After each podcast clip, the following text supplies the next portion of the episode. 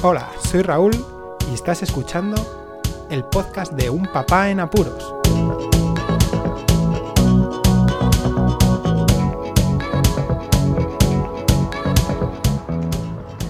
Hola, Poz Escuchas, bienvenidos a un nuevo episodio de Un Papá en Apuros. Y ah, acaba de terminar el colegio, han entregado las notas a nuestros hijos y tenemos una nueva inquietud, una nueva aventura y es saber el material escolar para el curso que viene. En nuestro caso, como tenemos mellizos, están en, edad ya de guardería, pues también os voy a comentar eh, el material más o menos que necesitan para este curso siguiente y el desembolso, sobre todo eso. Lo que nos da un dolor de cabeza son los desembolsos que tenemos que hacer cada año por el material escolar. He hecho un cálculo aproximado del material que necesitaría tanto nuestro hijo mayor, que va a hacer cuarto de primaria, como nuestros dos pequeñajos, que van a comenzar el segundo curso del primer ciclo de educación infantil. Y si comenzaran todos de cero, sin tener nada de material ni de heredar nada del año pasado, aproximadamente este año tendríamos que gastar unos 330-340 euros. Voy a empezar a comentar lo que necesita el mayor, ya que es un listado bastante importante, y luego comentaré brevemente lo que necesitan los niños para la guardería. Para el mayor os leo el listado que nos han mandado el colegio y así es más sencillo que os hagáis una idea de todo lo que requieren para un curso de cuarto de primaria. Bien, pues ahí va el listado. Primero, 5 cuadernos cuadrovía de la mela de 3 milímetros, tamaño folio con espiral y pastas muy resistentes, que sean de plástico. Un diccionario de primaria de lengua española, preferiblemente de la editorial Amaya, Vox. Un diccionario de inglés, preferiblemente de la editorial Oxford Pocket. Un blog de dibujo para educación plástica una flauta dulce, preferiblemente de la marca Horner, de la de la funda verde, y que no se pueda desmontar. Un neceser para educación física con toalla pequeña, colonia y jabón.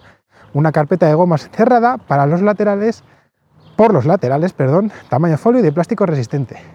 Uno o dos estuches, uno para los utensilios normales de escritura, con lápiz y goma, y otro para los lápices de colores y rotuladores, ceras, etc una caja de 12 lápices de colores alpino y una caja de 12 ceras plastidecor, una caja de 12 los rotuladores, un pegamento grande de barra y medio o similar, unas tijeras escolares, un sacapuntas con depósito, una goma de borrar, dos lápices Stadler Norris del número 2, una regla de 30 centímetros, un paquete de 500 folios DIN A4 de 80 gramos cada folio.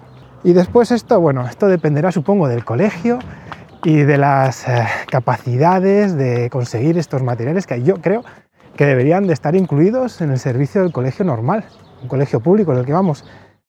Y os digo, son cuatro rollos de papel higiénico, un rollo de papel de cocina y luego ya a partir de eso, pues una foto tamaño carnet que requieren y luego el libro de lectura del año, que en este año pues será eh, el coleccionista de estrellas de Ana Alonso, de la editorial Anaya. Este es el listado que nos dan al final de curso, justo después de las notas, Gracias a esto nosotros nos romperemos el coco, los papás, para ir a librerías o ver los sitios que mejor nos puedan surtir todo el material, porque es una odisea. Ir a una librería no va a tener todo lo que piden de todas las marcas que piden.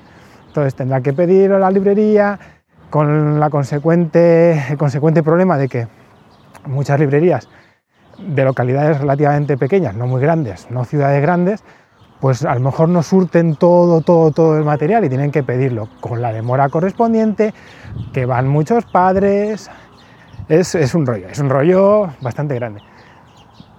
Yo lo que he hecho este año ha sido buscar en Amazon todo este material, hacer una lista de la compra para ver por cuánto saldría.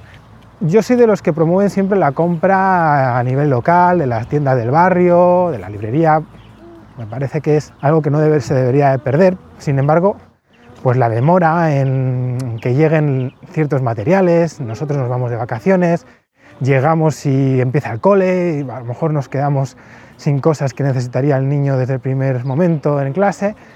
Así que pues se me ocurrió buscarlo en Amazon y hacer una lista.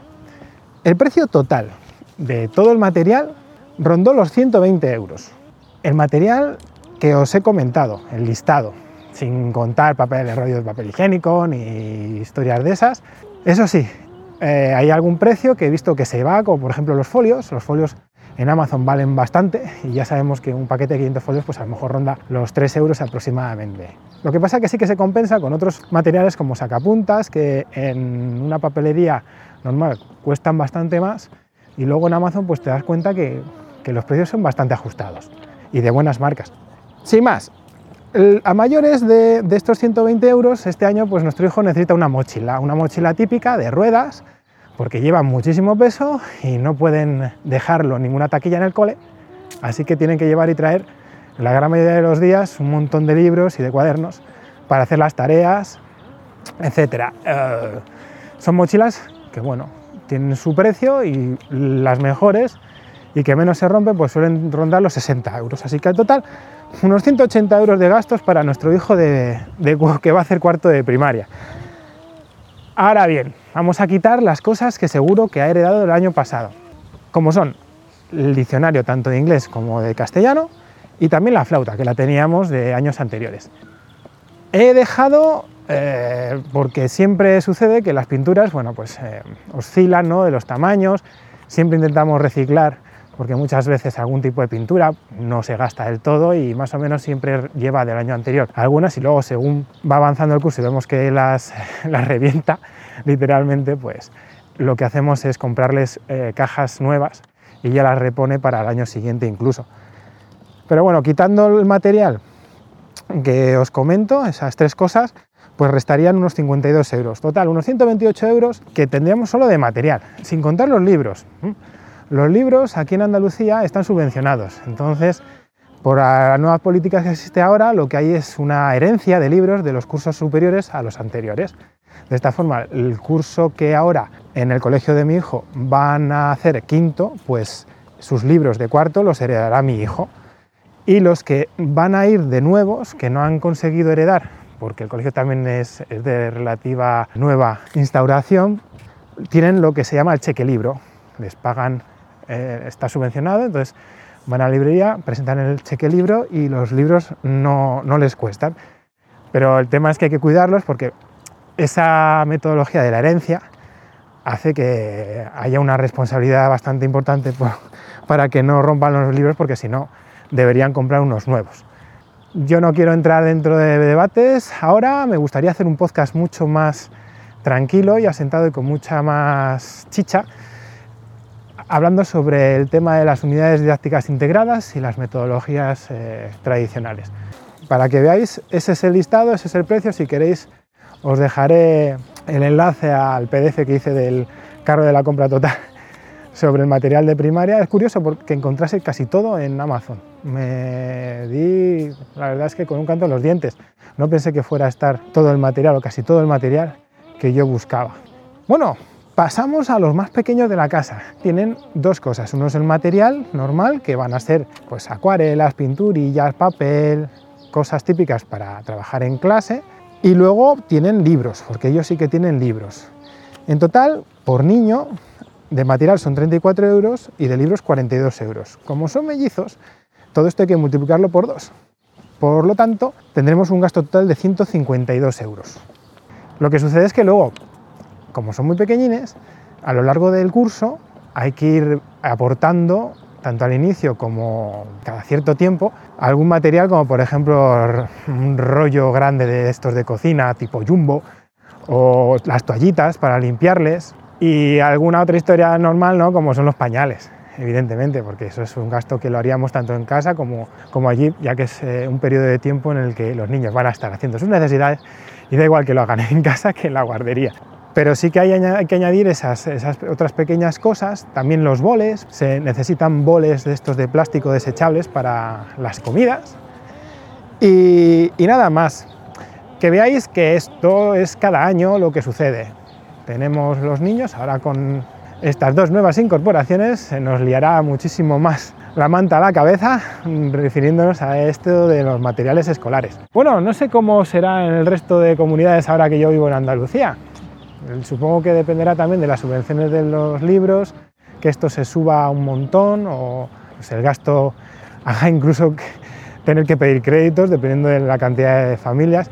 Nosotros como familia numerosa no tenemos ninguna ventaja en todo esto, tampoco supongo que lo haya pensado nadie, podrían, no sé, eh, pensar en alguna ayudita ¿no? de este estilo, ya que el material que se compra en las librerías no lo vamos a comprar por, uno, sino por tres dentro de unos años. ¿no? Estaría conveniente. Es una pequeña propuesta de mejora que sugiero a las librerías y para que no desaparezcan, que hagan ofertas a los, a los padres con, con familia numerosa. Bueno, lo dicho, el podcast dedicado al material escolar. Dejad todos los comentarios que queráis, tanto por redes sociales, en la página web, unpapanapuros.roldelapuente.com, ahí entráis y tenéis todos los episodios listados y podéis comentar, descargaros, suscribiros, ver qué redes sociales. Tenemos Instagram, que no lo comentamos por ahora en, la, eh, en el final de los podcasts, en los métodos de contacto, pero pronto lo añadiremos. El Instagram es unpapanapurospod. Acabaron pod de podcast. Y nada más, como os digo siempre, muchísimas gracias por escucharme. Un saludo y hasta luego. Podéis contactar con un papá en apuros mediante el correo electrónico abierto las 24 horas del día, unpapaenapuros@rauldelapuente.com. También podéis seguir las cuentas de Twitter y Facebook oficiales, arroba unpapaenapuros. Estamos en todas las plataformas de podcasting y para que incluyáis el programa en vuestro gestor de podcast favorito podéis utilizar la dirección corta bit.ly barra un papá en apuros. Para que no os preocupéis, toda la información sobre el podcast se encuentra en unpapanapuros.rauldelapuente.com y también en las notas de cada episodio.